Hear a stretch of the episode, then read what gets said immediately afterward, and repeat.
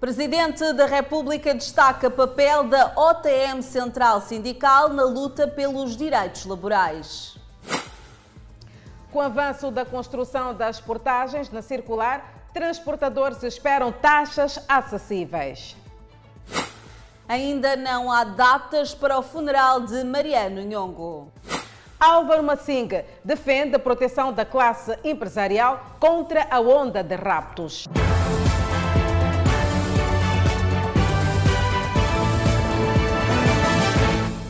Boa noite, estamos em direto e em simultâneo com a Rádio Miramar e as plataformas digitais.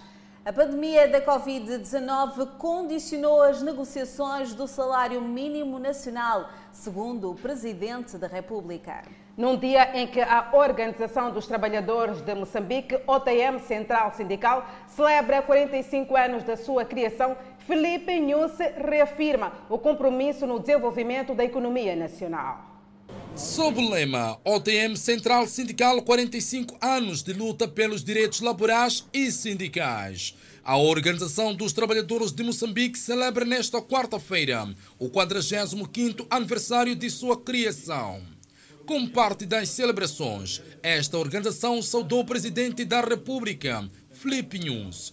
Durante a intervenção na Presidência da República, a OTM mostrou-se preocupada com a taxa de desemprego. Porém, Preocupa o movimento sindical a elevada taxa de desemprego e precariedade laboral que, com a pandemia da Covid-19, aumenta a desconfiança e coloca muitos moçambicanos numa situação de incerteza para com o seu futuro. Mesmo com a pandemia da Covid-19 e os ataques terroristas na província de Cabo Delgado a desafiar os esforços da classe, até porque muitas empresas foram encerradas, a organização reafirmou seu compromisso para o contínuo crescimento do país. Os trabalhadores moçambicanos estão hoje engajados na promoção do crescimento e desenvolvimento da economia nacional através da produção da riqueza e da promoção da justiça laboral e social sempre imbuído na expectativa de que os resultados alcançados se reflitam na,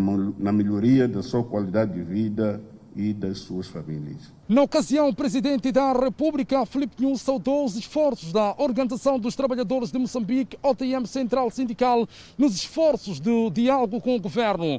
Por outro lado, Nunes falou da pandemia da Covid-19 e os ataques terroristas em Cabo Delgado como parte dos desafios. Apesar das vitórias, o país vem atravessando mais uma fase conturbada da sua história, que constrange bastante o bem-estar dos moçambicanos e dos trabalhadores.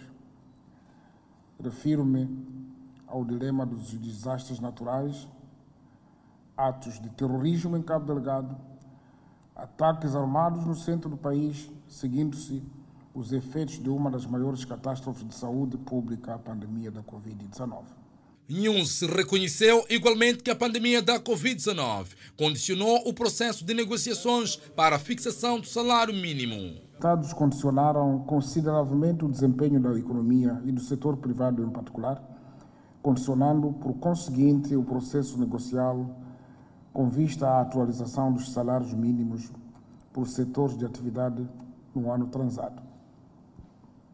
É nestes termos que, através de vós, reconhecemos todos os trabalhadores moçambicanos pelos sacrifícios consentidos e pela contribuição dada para a retoma gradual da atividade econômica que temos vindo a testemunhar no presente ano foi a 13 de outubro de 1976 que o saudoso Samora Moisés Machel, na altura presidente da República Popular de Moçambique, reuniu-se com representantes da classe trabalhadora e os exortou a se unirem e organizar os trabalhadores em moldes coletivos em cada secção, setor de trabalho da fábrica, sendo este o embrião do movimento sindical moçambicano. E o país vai demonstrando sinais de crescimento é o prazo da entrega das praças de portagem da circular de Maputo que estão previstas para novembro deste ano.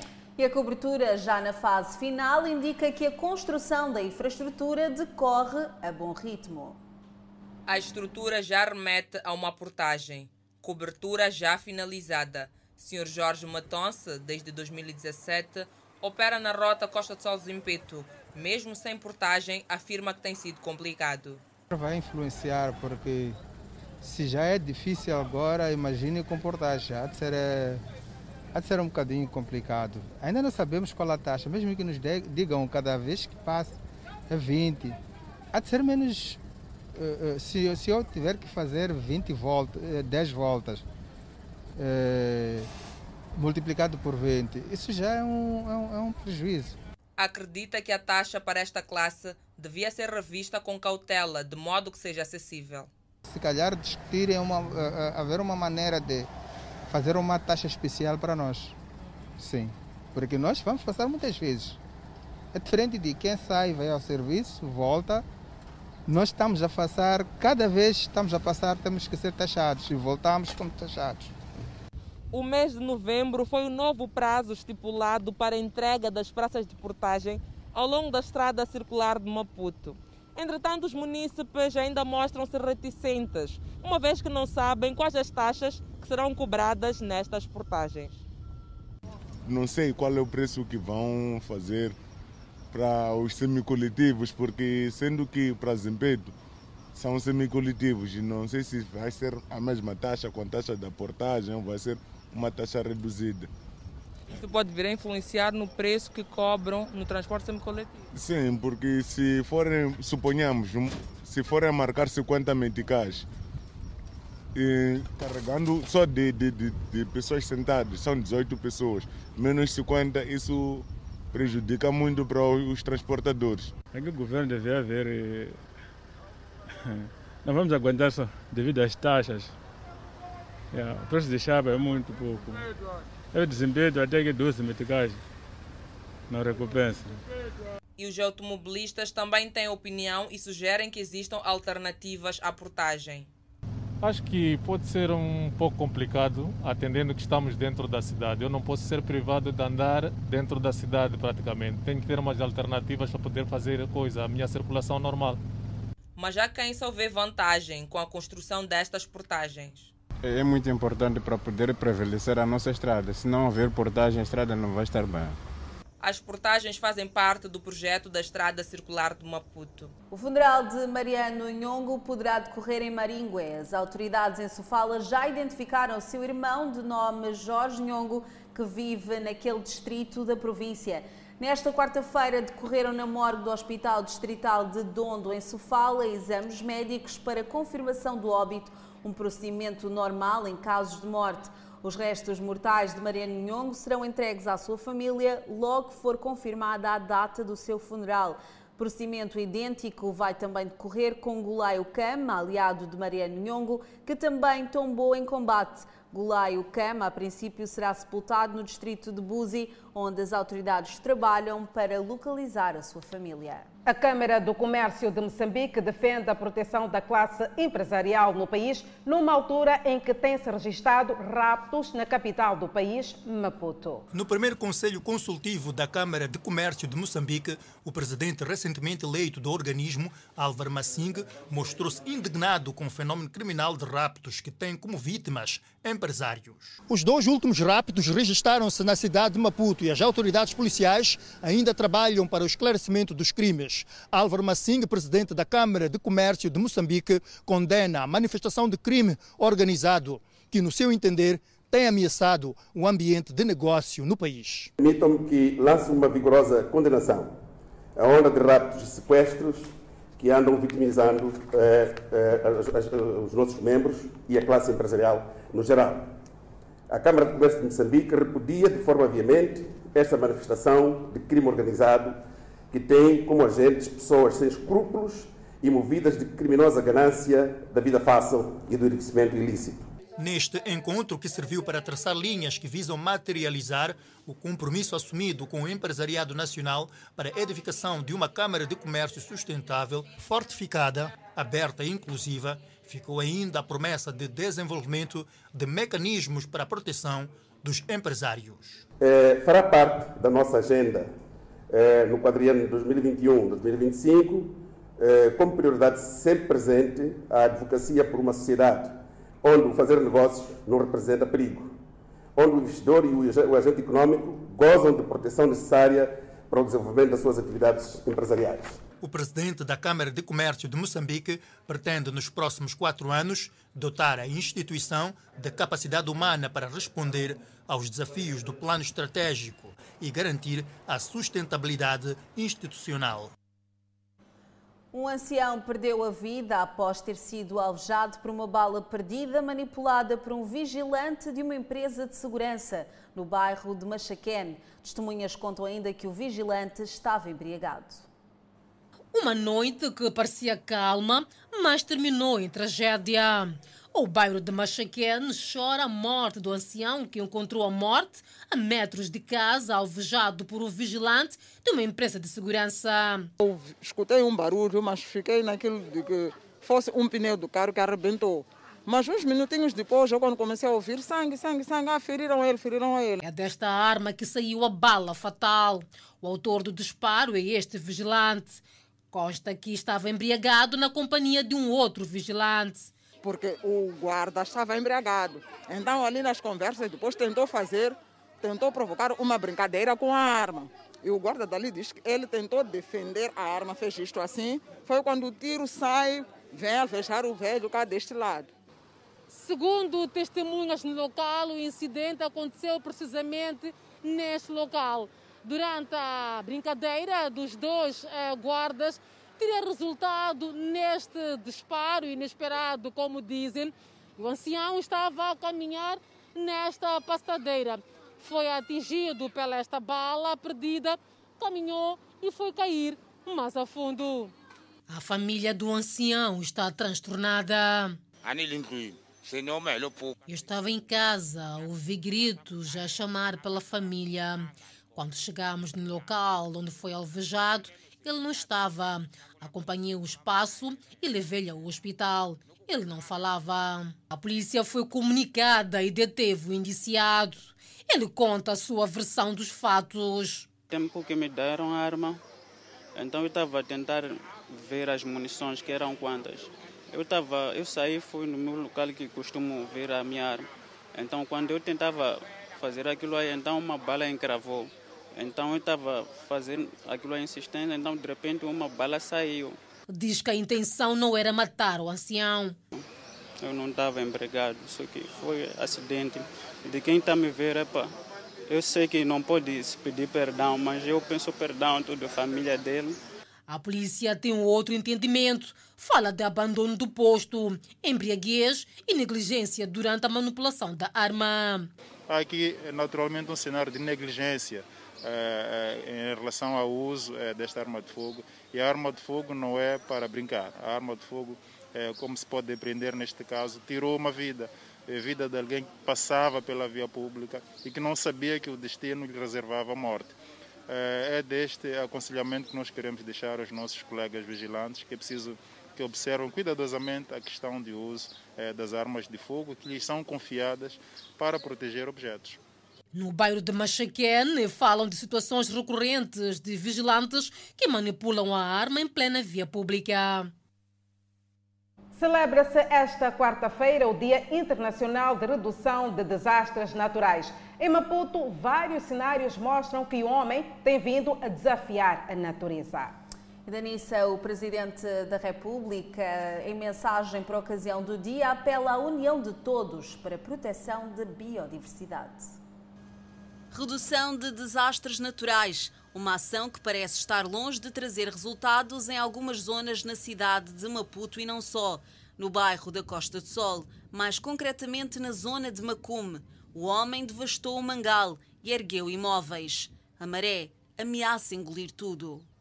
Aqui é um sítio que mesmo quando estamos dentro das casas, entra água. Entra água. Isso não é mentir, é coisa real.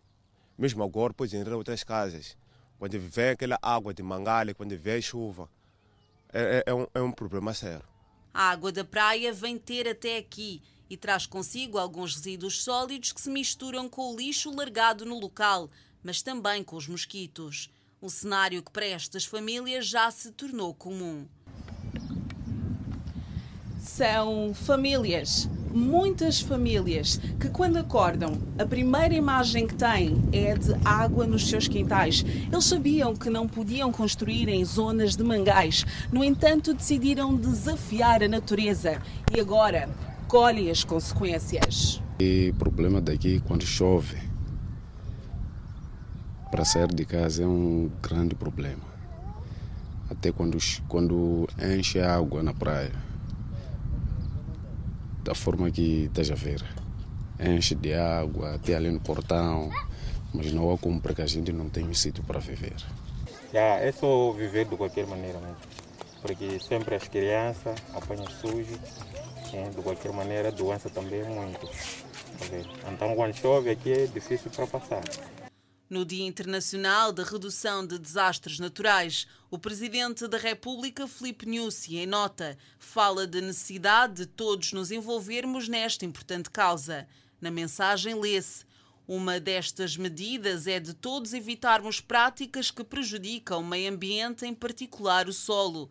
A má gestão do solo por desmatamento ou outras práticas causa a sua degradação, resultando na erosão, a salinização e outros problemas, reduzindo a sua capacidade de mitigação das alterações climáticas e da proteção da biodiversidade. No bairro da Polana Caniço, casas construídas em cima da talude, um cenário que a cada ano vai agudizando os riscos. Sim, é, é, é perigo, sim. Está a chegar às casas. É, principalmente aquela, aquela banda de lá.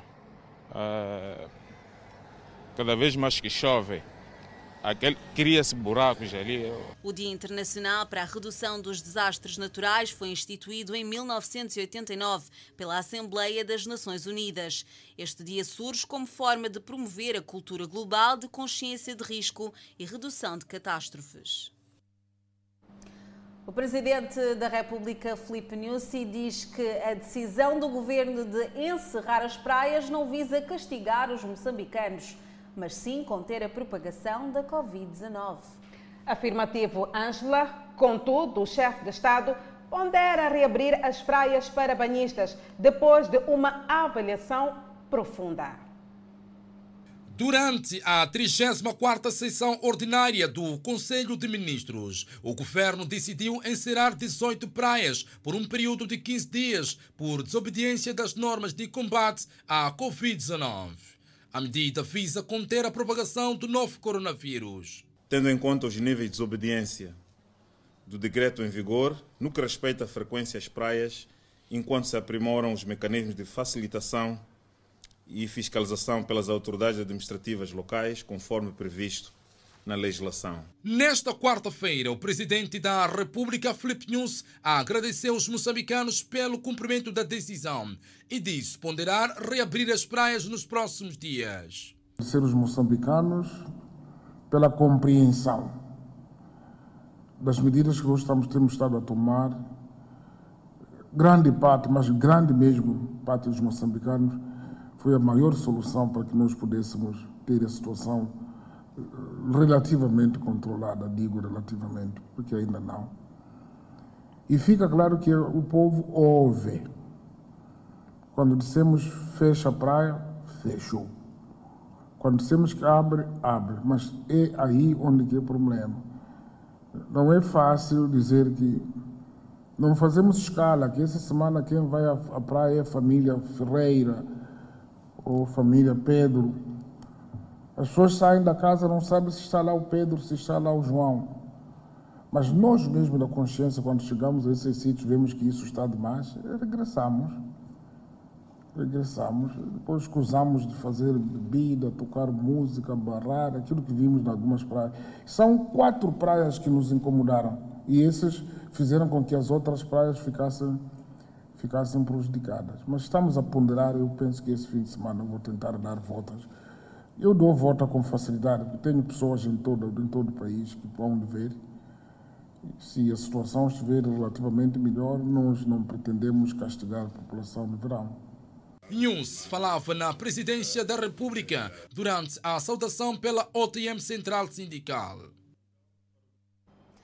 A Embaixada de França em Moçambique e também a Universidade Pedagógica de Maputo reforçam a cooperação no setor da educação Isto com a abertura do espaço Campus France, na referida instituição de ensino. O reitor da Universidade Pedagógica em Maputo, Jorge Ferrão, e o embaixador da França em Moçambique, David Iso, rubricaram o memorando que vai permitir o funcionamento deste Campus France que foi esta quarta-feira aberto nesta instituição pública de ensino superior. Durante um longo período, a nossa colaboração foi marcada pela formação de professor de francês, mas ela vai expandir-se e diversificar-se através da assistência à mobilidade internacional dos estudantes, desenvolvimento da programação cultural para toda a comunidade acadêmica. A França, cada ano, se situa nos entre o terceiro e o quarto país receptor de estudantes em mobilidade internacional. Em 1993, a UP celebrou um acordo com a Missão Francesa de Cooperação e Ação Cultural e foi por isso instalada uma licenciatura de ensino de francês na Universidade Pedagógica. A cooperação com a França no setor de ensino já existe há décadas e estudantes da Universidade Pedagógica já foram formados em várias universidades do referido país europeu. E nós formamos, com apoio da cooperação francesa, mais de 2.400 professores de língua francesa em Moçambique. Isto sem mencionar que os nossos professores têm beneficiado de bolsas de mestrado e doutoramento na França. E que temos recebido também visitas de estudantes de doutoramento da França, que muitas vezes vêm sem precisar de avisar a embaixada, professores também que não passam pela embaixada, mas sabem que têm um espaço privilegiado para trabalhar aqui em Moçambique. Foi igualmente assinado o acordo com o Centro Cultural Franco-Moçambicano, onde os estudantes das artes da Universidade Pedagógica poderão desenvolver diferentes atividades relacionadas com as aulas práticas. Eu dizia que será para nós um grande prazer poder começar a cooperar agora com o Franco, o CCFM com o Franco moçambicano. A nossa universidade ainda não tem uma boa sala, que seria um anfiteatro, para podermos fazer ensaios de teatro, e eu creio que agora podemos dispor dessa oportunidade de fazer alguns ensaios nos vossos, nos vossos palcos.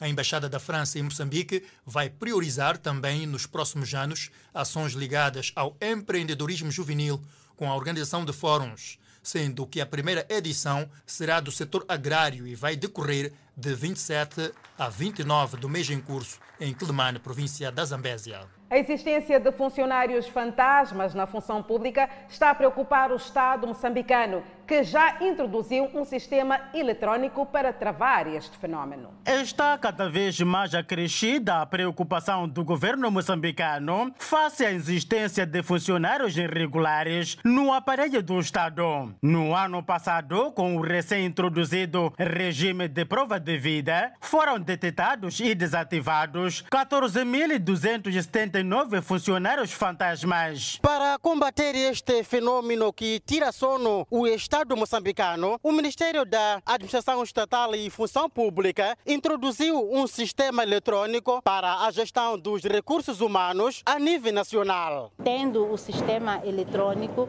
à margem da, da, da existência de funcionários que fisicamente não existem, ela eh, se reduz, porque a prova de vida vai permitir fazer com que seja feita uh, uma monitoria da presença efetiva dos funcionários e agentes do Estado em cada um dos setores. A porta-voz do 7 Conselho Coordenador da Administração Estatal e Função Pública detalhou sobre o funcionamento do sistema que já está operacional. Não teremos agora a necessidade de termos um documento físico que é um despacho da nomeação de um funcionário ou então um despacho da promoção ou mudança de carreira, estes, estes documentos todos estarão de forma eletrônica e tudo que diz respeito à vida profissional do funcionário, em caso de necessidade de alguma consulta, vamos ao sistema. Bisa Novela falou ainda do trabalho em curso para clarificar a divisão de competências com vista a fazer face ao atual modelo de governação. Deve ser elaborada uma lei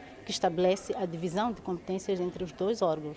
A equipa técnica neste momento está a trabalhar por forma a destrinçar aquilo que são as competências específicas para os órgãos de representação do Estado na província e os órgãos de governação descentralizada provincial, obedecendo o comando constitucional. Por outro lado, o Ministério entende que atualmente os conhecimentos dos gestores dos recursos humanos não se fazem sentir na nova dinâmica do funcionamento das instituições públicas, daí a necessidade destes serem reciclados. Façam a prática daquilo que aprenderam e retornam ao IFAPA por forma a provar que os conhecimentos adquiridos têm resultado a nível das instituições, porque não adianta que os nossos IFAPAs formem funcionários e que o resultado da formação destes funcionários não se reflita naquilo que é a nova dinâmica do funcionamento das nossas instituições. O sétimo Conselho Coordenador do Ministério da Administração Estatal e Função Pública decorreu entre os dias 11 e 12 do mês em curso na cidade de Moatize, em Tete. O Instituto Nacional de Estatística indica que a proporção de empresas com constrangimento no seu funcionamento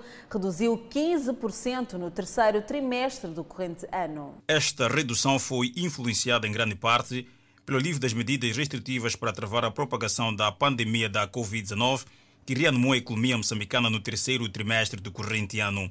Segundo o Instituto Nacional de Estatística, em média, 39% das empresas inscritas enfrentou algum obstáculo no terceiro trimestre, situação que representou uma diminuição de 15% de firmas com constrangimentos face ao trimestre anterior.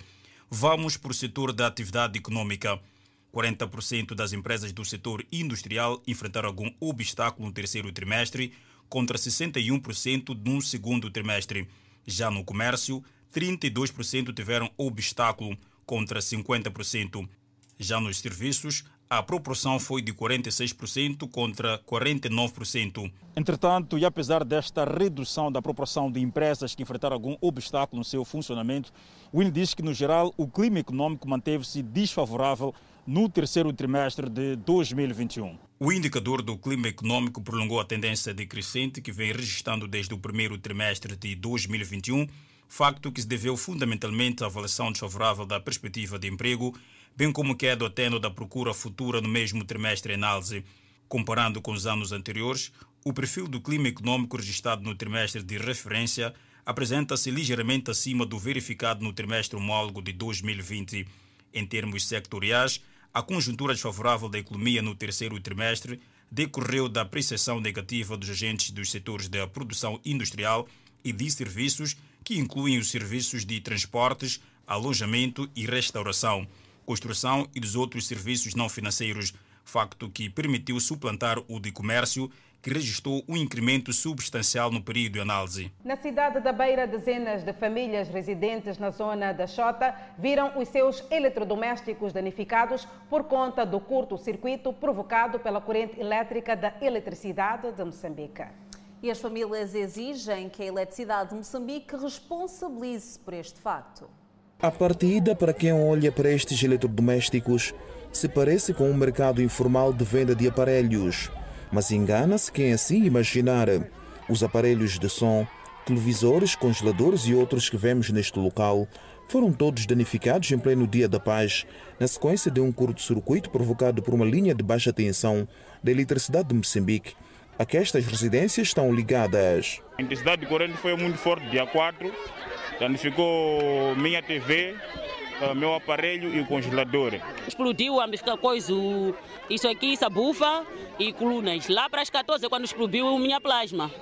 E, e, o congelador também. De repente, o quadro começa a arder.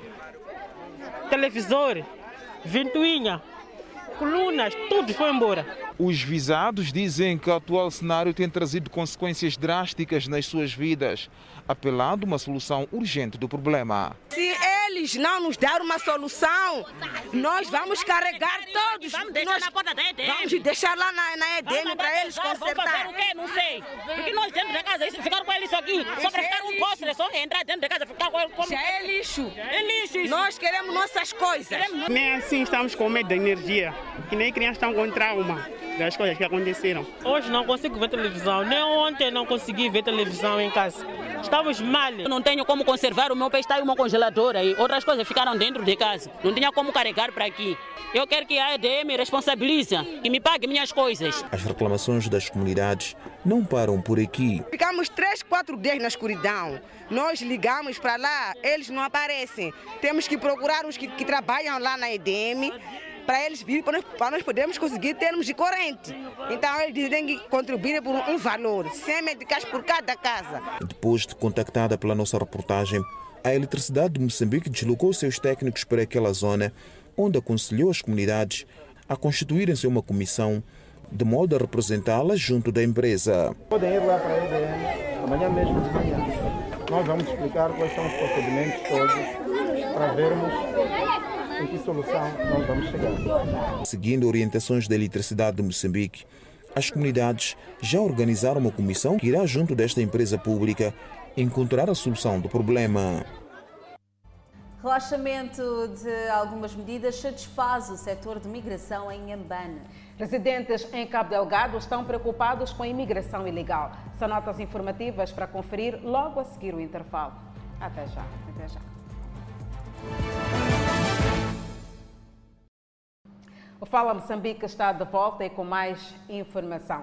Cidadãos residentes em Cabo Delgado estão preocupados com a entrada de imigrantes ilegais através das fronteiras desta província. E olha, Danissa, nesta altura em que a província enfrenta o extremismo violento, o apelo vai mesmo para o aperto de medidas de controle nos portos de entrada. Cinco cidadãos de nacionalidade singalesa e bengali foram interpelados pelas autoridades migratórias de Cabo Delgado quando tentavam introduzir-se no território nacional de forma fraudulenta. A falta de vistos está entre as razões da recusa de entrada ao país destes estrangeiros. Todos eles uh, não apresentavam vistos de entrada e nem meios que pudessem suprir a falta de visto. Uh, não tendo estes meios, também não há condições de adquirirem os vistos uh, na fronteira, que, que, são os vistos de fronteira emitidos aqui no posto, que também têm como processo alguns requisitos que são exigidos para a devida emissão do visto de fronteira. E não reunindo esses requisitos, os cidadãos foram vedados a entrada e deverão ser devolvidos à procedência conforme manda a lei, uh, no voo imediatamente a seguir. Entre os imigrantes ilegais repatriados está Mohamed Afsar, originário do reino de Sri Lanka. Desde 2014 que vive em Montepuez, onde criou família e exerce atividades comerciais este ano decidiu voltar para o seu país de origem. Quando tentava entrar novamente em Moçambique, foi interceptado pelas autoridades migratórias por não reunir requisitos exigidos. Eu não sei por que a polícia já pegou por ali. Você quer o documento? Eu disse, agora eu não tenho documento. Todo tempo eu quero voltar lá, eu fazer aqui visa, eu sair. Yves Sampanha confirma que o cidadão em causa residia no país fruto de manobra de despiste às autoridades. Não apresenta um visto que lhe possibilita residir em território nacional. O que quer dizer que era um cidadão que se fazia o país por via de declarações falsas, declarando que vinha à visita ou a turismo para adquirir um visto de fronteira, quando na verdade tinha outras atividades por detrás daquilo que que declaravam. É a partir deste ponto, ou seja, Aeroporto Internacional de Pemba, que muitos imigrantes ilegais de vários países tentam entrar no território nacional de forma ilegal. Mas, graças ao trabalho do Serviço Nacional de Migração, esta pretensão tem sido abortada neste ponto, garantindo-se a devolução à procedência desses imigrantes. Muitos residentes locais estão preocupados com os casos recorrentes de imigrantes que tentam a todo custo entrar no país através das fronteiras de Cabo Delgado.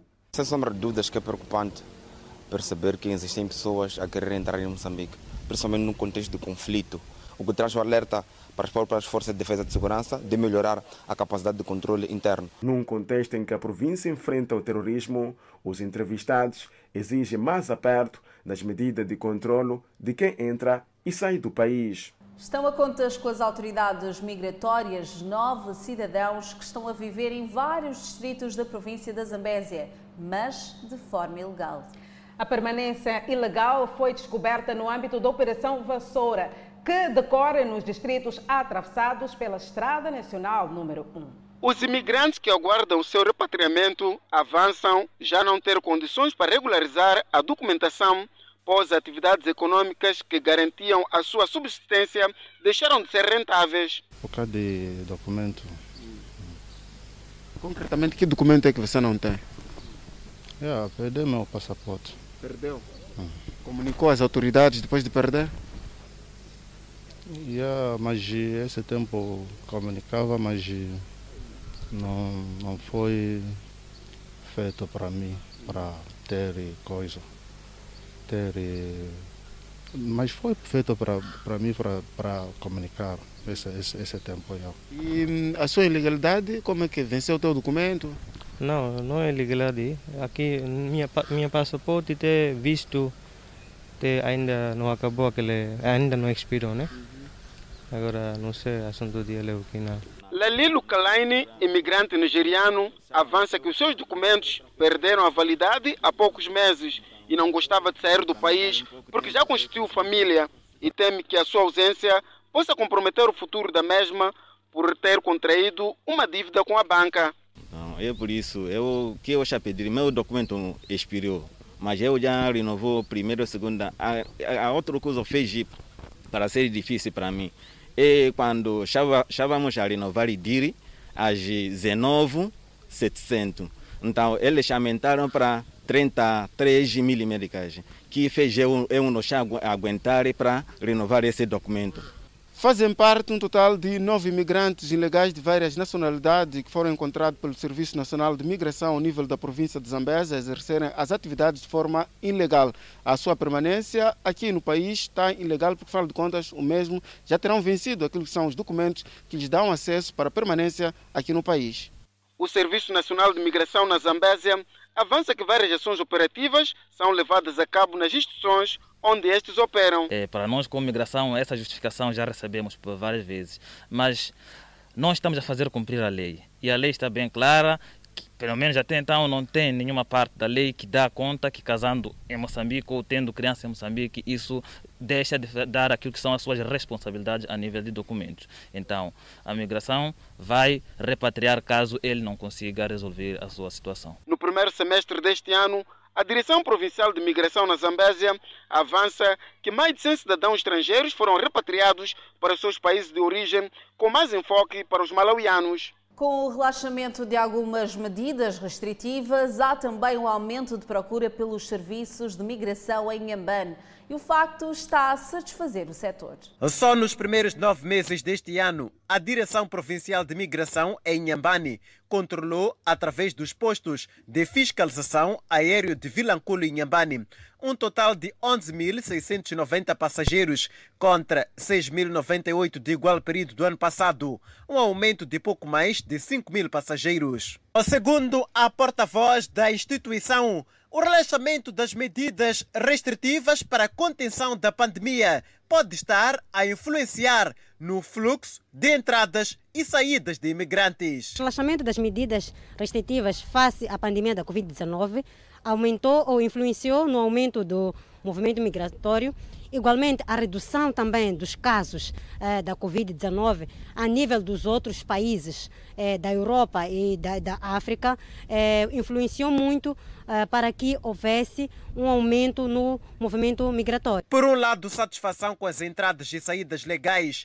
por outro, preocupação com a migração ilegal, onde malauianos estão no topo da lista. 159 estrangeiros que entraram no território nacional de forma clandestina, uns indocumentados, outros documentados, no entanto, sem o carimbo que comprova a realização do movimento, movimento migratório de entrada.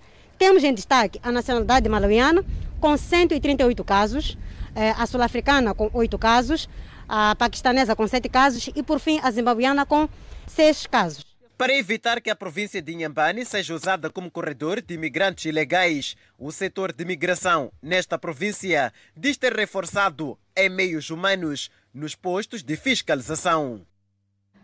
Passamos a ler na íntegra o comunicado da Eletricidade de Moçambique que informa os seus estimados clientes e ao público em geral que o sistema de vendas Credilec Online estará indisponível das 22 horas do dia 13 de outubro de 2021 às 6 horas do dia 14 de outubro para dar lugar a trabalhos de manutenção pelos transtornos que esta indisponibilidade irá causar, a Eletricidade de Moçambique endereça as sinceras desculpas. Para mais informações, dúvidas, reclamações e sugestões, a EDM dispõe de uma central de atendimento de chamada grátis com o número 1455. O cliente pode também dirigir-se às instalações da empresa para atendimento presencial, local onde são observados todos os cuidados e medidas de prevenção contra a Covid-19. E vamos dar continuidade às notícias. Vamos agora até à província de Manica, onde há cada vez mais menores que são chefes de família. Uma realidade que está a comprometer o bem-estar dos petizes. Ana Arthur, de 14 anos de idade, vive no distrito de Gondola, perdeu seus pais quando tinha 10 anos. E com a perda dos seus encarregados, Ana tornou-se chefe de família e cuida de duas irmãs. Papá, mamãe morreu. Nós estamos, eu estou a viver com minha mana. Estamos a viver a rasca. Eu saio daqui a dentro no serviço trabalhar para nós conseguir o que comer. Outra história semelhante à de Ana Arthur é a de Faidan Albino, de 16 anos de idade, também residente na Vila Municipal de Gondola, é órfão de pai e mãe. Atualmente cuida de três irmãos teve que ir à luta em busca do pão para sustentar a sua pequena família. Ajudar na oficina tem sido um dos caminhos para conseguir dinheiro. Eu estou a cuidar de meus irmãos, não tenho pai nem mãe. Desde que eu fui deixado aqui no ano 2017, minha família não costuma vir me ver.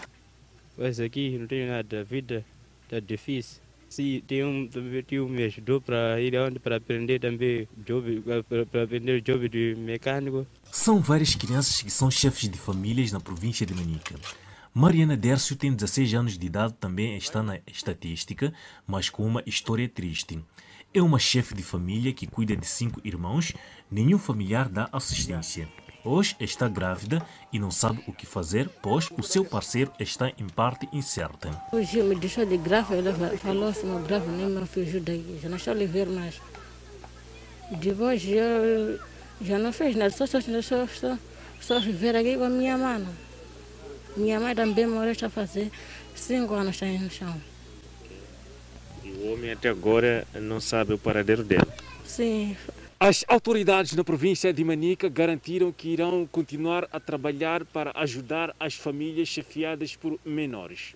E o governo sempre tem em mente aquilo que é ação social, que é prestação de serviços a pessoas eh, vulneráveis. Como vimos, é uma família que naturalmente precisa de apoio. Além de Gondola, existem outros distritos da província de Manica com famílias chefiadas por crianças. Detido falso militar em Maputo. Centro para a Democracia e Desenvolvimento sugere que diálogo acompanhe a solução militar. Estas são algumas reportagens que poderá acompanhar dentro de instantes. Por isso, fique desse lado. Nós voltamos já. O Centro para a Democracia e Desenvolvimento discute em Pemba a solução do conflito armado que se vive em Cabo Delgado.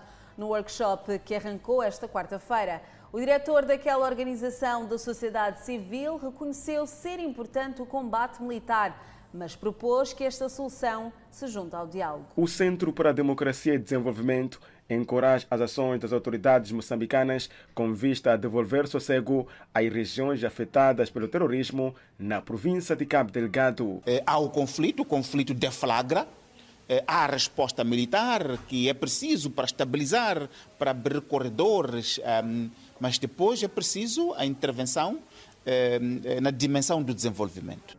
A par da resposta militar, Adriano Novunga diz que é preciso procurar entender as causas do conflito e explorar a via de diálogo com o grupo armado. É importante perseguir militarmente as pessoas, Mas é preciso encontrar as pessoas, é preciso pegar as pessoas, é preciso chamar as pessoas para que se possa dialogar. É, para que se possa dialogar. E isto tem que ser, na nossa forma de ver, a forma do Estado moçambicano abordar este e outros conflitos. A promoção de desenvolvimento para as comunidades locais é também uma das soluções que o CDD propõe para o conflito de Cabo Delgado. As autoridades do município de Pemba, capital da província de Cabo Delgado, alinham também na componente de desenvolvimento socioeconômico das comunidades. Para evitar que os jovens sejam desviados be uh, spread somewhere para atividades ilícitas, for illicit activity, sobretudo o terrorismo, so for the terrorism, precisamos de abraçar we need to embrace seriamente na formação, uh, and the training.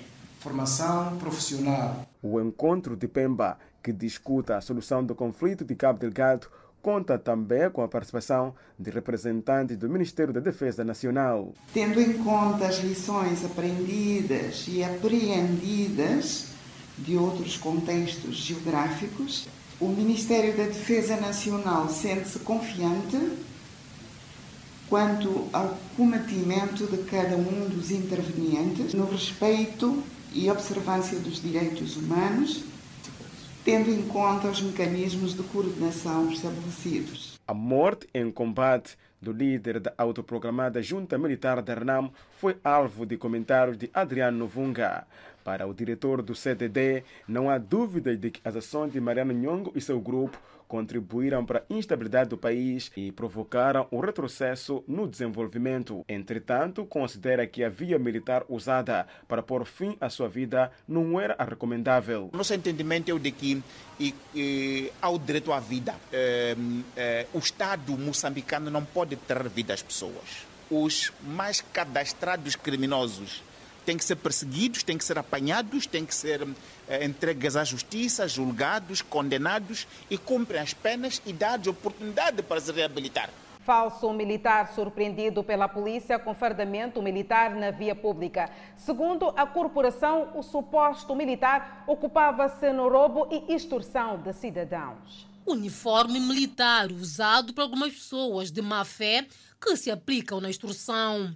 Senhor Fortunato está atento a casos de pessoas que se apresentam como agentes para extorquir. Não é fácil saber, porque a pessoa anda uniformizada. Sendo assim, não é fácil distinguir se, se a pessoa é da polícia ou não. É por aí. Para muitos cidadãos, quando interpelados, a ordem é obedecer à polícia e não um ladrão. É normal a pessoa usar o uniforme da polícia, se, fazer, se, passar de um polícia, enquanto não é. Sim, sim. E vocês obedecem, não tem como? É, temos que obedecer. Segundo a polícia, é mesmo na via pública onde a suposta quadrilha operava para extorquir cidadãos, alegando tratar-se eh, de militares. Ainda segundo a polícia, este não é o primeiro caso de pessoas que relatam extorsão na via pública. É com este fardamento militar completo que foi surpreendido este jovem de 19 anos de idade. Não é militar, mas barbeiro. Conta que usou fardamento para se defender dos malfeitores do bar do Chamanculo. Eu não esperava que a polícia também ia me encontrar. Eu também não, não usava para intimidar a polícia. O jovem foi encontrado em plena via pública, à noite, na companhia de um amigo que pôs-se em fuga.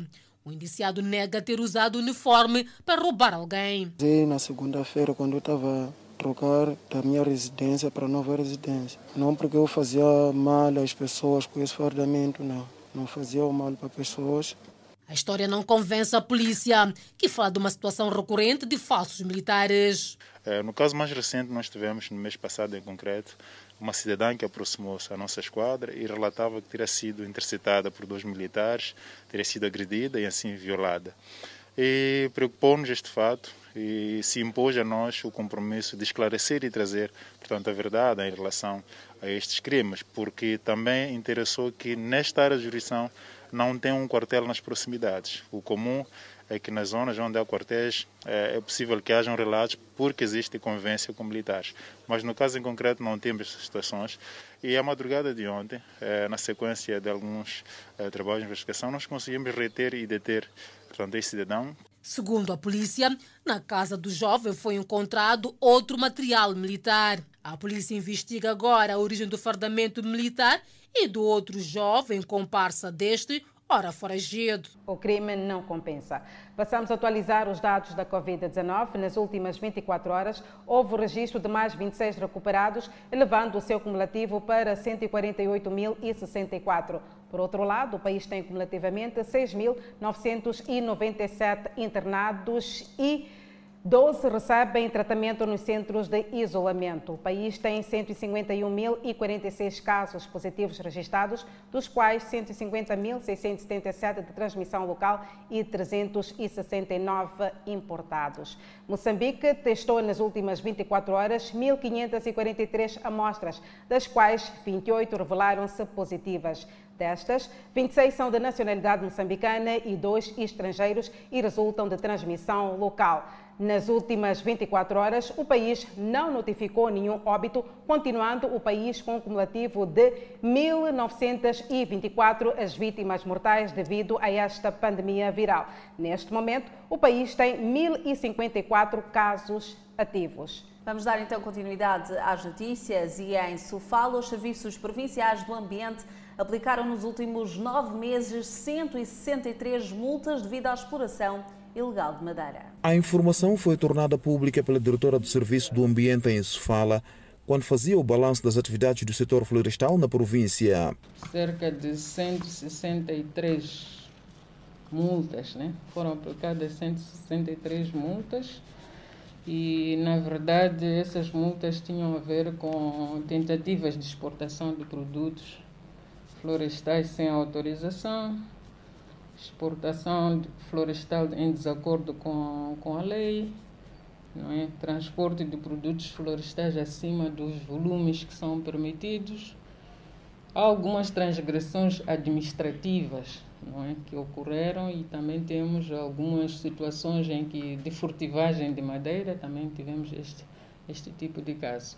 Em face desta situação, corre os seus trâmites legais um processo crime contra um operador florestal que violou grosseiramente a lei da exploração deste recurso. Ainda em nove meses, os serviços provinciais de ambiente em Sofala arrecadaram em receitas 49 milhões de meticais, o que significa um crescimento na ordem de 17% se comparado com os resultados alcançados em igual período do ano passado, que foi de mais de 41 milhões de meticais. Este aumento tem a ver com o tipo de espécies que estamos a licenciar. Há, a maior demanda em espécies da primeira classe, espécies da, da, da primeira classe, sim, cujo valor também é maior. Se houve algum aumento na arrecadação de receitas e emissão de licenças em face da promoção de espécies como missaça, o mesmo não se pode dizer em relação às exportações. No que tange à exportação, verificamos também um decréscimo nessa matéria. Temos um decréscimo em todos os produtos, praticamente estou-me a referir aqui a pranchas, tábuas, réguas de parquet, peças de mobiliário. Notamos um decréscimo e aqui a razão fundamental é o baixo nível de processamento que está a acontecer ao nível da nossa província. Neste ano, o setor do ambiente tomou uma medida que passa necessariamente pela rotatividade dos fiscais um fato que poderá contribuir no combate à corrupção. E dentro de instantes vai se juntar ao Fala Moçambique o jornalista Cresce Assane, que vai nos responder a partir da província de Manica, que vai nos falar de um baleamento mortal de um suposto cadastrado. É uma nota informativa para conferir logo a seguir o intervalo. Até já. Estamos de volta ao Fala Moçambique e vamos agora ao encontro do jornalista Cresce Assane, que nos responde a partir de Manica. Exatamente, Cresce Sana, deste lado do Fala Moçambique, nós queríamos ter mais detalhe sobre este baleamento de dois supostos criminosos aí na província de Manica, concretamente na cidade de Chimoio. Cresce. Boa noite. Boa noite, Ângela Semedo. Boa noite, Danissa Munhane. Respondemos a partir da cidade de Chimoio, concretamente no bairro Romba. A informação tem a ver com dois supostos assaltantes que foram baleados pela Polícia da República de Moçambique. São assaltantes que protagonizavam eh, assaltos em estabelecimentos comerciais. Falo neste caso com maior destaque para eh, estabelecimentos pertencentes a cidadãos estrangeiros. Entretanto, os mesmos foram baleados numa troca de tiro entre a polícia e os supostos meliantes. Vamos aqui ter um dedo de conversa com o, com o chefe das Relações Públicas do Comando Provincial, Mário Arnassa, que vai trazer os contornos desta situação. Boa noite, fala para Fala Moçambique. Qual a informação a avançar? Boa noite. É verdade que a polícia desencadeou esta operação, tanto contra um grupo de malfeitores composto por cinco elementos, que esses dedicavam-se ao roubo na cidade de Chimoio, tanto como nos distritos, com recurso a armas de fogo. Tanto esta operação, quando esses miliantes notaram a presença policial, eh, atiraram contra a nossa polícia e em resposta houve tiroteios e deste resultou na morte de 12 integrantes desses elementos, tanto três puseram-se em fuga e na ocasião conseguimos recuperar duas armas de fogo, um dos quais do tipo AK-47 com três munições. Portanto, há um trabalho que está sendo levado a cabo neste momento no sentido de neutralizar os restantes elementos da quadrilha para a sua responsabilização. São supostos assaltantes que protagonizavam assaltos em estabelecimentos comerciais na cidade de Chimoio, com maior destaque para uh, estabelecimentos de cidadãos estrangeiros. É verdade, esses dedicavam-se às suas, suas incursões nos estabelecimentos comerciais, nas residências e, e, e conseguiam roubar. Portanto, a polícia ativou suas linhas operativas com vista a reverter este cenário. Tanto hoje, de facto, quando notaram a presença policial, infelizmente, eh, houve troca de tiros e por via disso eh, eh, estamos a ver aqui dois óbitos e essas armas recuperadas. Uma dessas armas, de facto, queremos referenciar que foi despossuído a um vigilante de uma empresa de segurança privada. Tanto investigações estão sendo levadas a cabo nesses termos. Visto que são assaltantes que ocupavam a viatura e neste caso foram baleados mortalmente dois eh, supostos assaltantes e os restantes e que trabalho está a decorrer com vista também a neutralizar os meliantes que fugiram. É, neste preciso momento há um trabalho, as nossas linhas operativas foram ativadas com vista a neutralizar esses malfeitores que conseguiram se escapulir é, desta operação. Portanto, não vamos é, cruzar os braços, vamos perseguir, vamos agir com bravura no sentido de neutralizar esses criminosos. Até que ponto os, os assaltantes estavam uh, a roubar, ou estavam a assaltar, ou estavam parados? Como é que a polícia descobriu até o ponto de acontecer este facto que culminou com o baleamento de dois assaltantes? Portanto, este, este grupo é extremamente perigoso. Portanto, eles já tinham um plano de protagonizar mais uma, eh, de abortar essa situação, para não conseguir desencadear a sua, a sua ação e nós conseguimos, de facto, é, interceptar, enquanto eles já vinham com tendência de querer protagonizar mais uma vez um assalto. A maior parte são, são jovens. Portanto, esse é um grupo composto, de facto, por jovens, já, já, já identificado, já conhecido, Portanto, estão a fazer esse trabalho e nós também, por do outro lado, estamos a tentar a garantir a ordem, segurança e tranquilidade pública. Queremos aqui pedir a colaboração da população né, para denunciar qualquer tipo de movimentação de pessoas eh, estranhas nas suas residências, pessoas que portam armas e de forma voluntária podem, de facto, proceder à entrega às autoridades policiais eh, para não incorrer esse tipo de situação. Obrigado. Pronto, estávamos aqui com o chefe de Relações Públicas do Comando Provincial da PM de Manica, que falou em torno deste acontecimento, falou neste caso de baleamento de dois supostos assaltantes que foram, eh, portanto, baleados aqui no Beiro Romba, na autarquia de Chimoio. Eram eh, assaltantes que protagonizavam vários assaltos, nas, vários assaltos, aliás, na cidade de Chimoio, com maior destaque para assaltos em estabelecimentos uh, comerciais. Aqui são dois que foram baleados mortalmente. Os restantes uh, empreenderam fuga e a polícia trabalha no sentido de capturar os supostos assaltantes. Danissa, Muyane, Ângela Semedo, era isto que nós queríamos trazer a partir da cidade de Chimoio. Prometemos trazer mais dados num outro bloco noticioso. Boa noite e bom trabalho. Boa noite e obrigada, Creche Hassan, por esta informação. Mais dados, com certeza, teremos já no período de amanhã nos nossos próximos blocos noticiosos. Pois é, mas agora é a altura mesmo de olharmos para a previsão de tempo. Pemba, 28 graus de máxima e 18 de mínima. Lixinga, 26 de máxima e 10 graus de mínima. Nampula, com alguma chuva, 33 de máxima e 19 graus de mínima. Tete, 36 graus e Climane, 32 graus. Chamoio de máxima poderá registrar 33, Beira 33, Vilanculo 29, Inhambane 29, a cidade de Xaixai 37 graus Celsius de máxima e Maputo, cidade capital, de máxima poderá registrar 39 graus Celsius e uma mínima de 18.